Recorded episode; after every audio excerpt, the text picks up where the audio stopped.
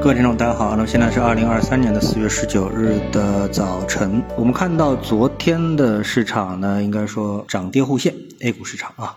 但实际上，大部分的股票呢都是下跌的啊。虽然像上证指数涨了百分之零点二三，那么已经是到了三千三百九十三点，到了三千四百点的位置啊。但是呢，大部分的股票其实是下跌的啊。呃，比如说我们看同花顺的全 A 指数，那么这个指数呢，跌幅呢是达到了百分之零点五啊。因为是全股票统计，那么下跌百分之零点五，当然就是大部分的股票都是下跌的啊。那我们切换到上证指数的话呢，我们可以。看到上涨家数是一千四百七十三家啊，下跌的家数是三千四百三十三家啊，那么差了这个两千家啊，所以这个个股的涨跌比啊，可以说还是非常的悬殊啊。那么我们还是呢来观察 ETF 啊，那么在涨幅居前的 ETF 当中呢，呃，我们看到啊比较有特色的，比如说像大数据啊，像这个银行。还有传媒啊，这是比较有特色的，因为我们都知道传媒呢是一直都是这一波行情当中最强的一个板块，而银行 ETF 的上涨呢，意味着对指数的拉动起到了比较大的作用啊。而像这个大数据的话呢，也是目前市场啊呃比较关注的一个热点啊。那么煤炭呢是以连续的一个反弹啊，但是它们的绝对涨幅呢并没有前段时间啊这样的一个夸张啊。那么再来看下跌的。ETF 那跌幅居前的呢是半导体 ETF、芯片 ETF 啊，这两个其实是一家啊，跌幅呢都在百分之二以上。然后接下来看到的呢，主要的呢就是医药类的啊，像长生医药啊、生物医药啊，那么是跌幅靠前。那么这个下跌靠前的行业啊，我认为啊，反而是投资者应该特别关注的这样的一个点啊。嗯，比如说我们看传媒 ETF 和。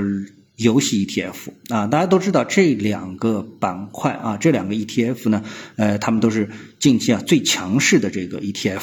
那那么这两个 ETF 涨到这个程度，是不是我们还要继续观察呢？那么我们说从投资的角度啊，有的时候呢，我们需要坚持，就是需要在长的时间跨度上的一个坚持。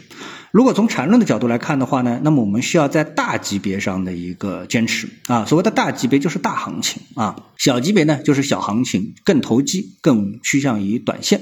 所以这样的时候呢，你就面临着一个判断啊，这个人工智能 ChatGPT 啊，在取得了相关的 ETF 翻倍的行情之后啊，是不是这个行情就结束了啊？就宣布结束了啊？那我们再来看其他的，我们近期一直给投资者啊，就是说呃，觉得在结构上不错的这个吧 ETF 啊，比如说半导体。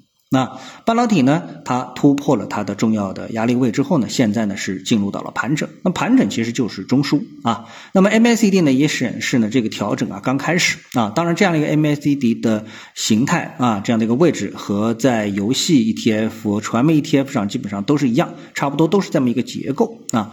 但是呢，呃，缠论当中同样有一个非背驰的这么一个理论。啊，那么根据这个理论的话呢，那么像这样的一个调整啊，它就不会回到支撑线的下方。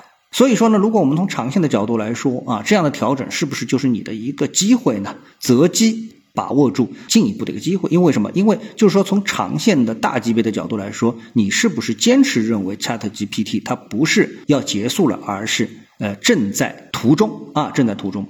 那么为什么呢？因为从基本面的角度啊，我们回到从基本面的角度。那么虽然行情在调整，但是呢，呃，我们可以看到，其实关注啊这个 Chat GPT A I G C 人工智能的呃流量啊，我认为这个流量关注度其实是在不断的提升啊，在不断的提升。因为大家觉得这里面哎，可能真的啊，不叫可能啊，都是认为这个这个肯定啊有金子可以挖。啊，所以呢，我们给出大家啊一篇报告，这篇报告呢叫《中国 A I G C 产业全景图报告》啊，给出这篇报告的一个链接。呃，对于关心人工智能的读者呢，对于这一篇专业和重磅的行业报告呢，我觉得大家应该读一读。其实这样的报告，其实现目前其实非常多啊，我会不断的分享给大家。到哪里去看到这个分享的链接呢？那么希望呢关注一下我们的这个栏目相关的公众号。那在这个公众号里面呢，我会给出大家分享的一个链接。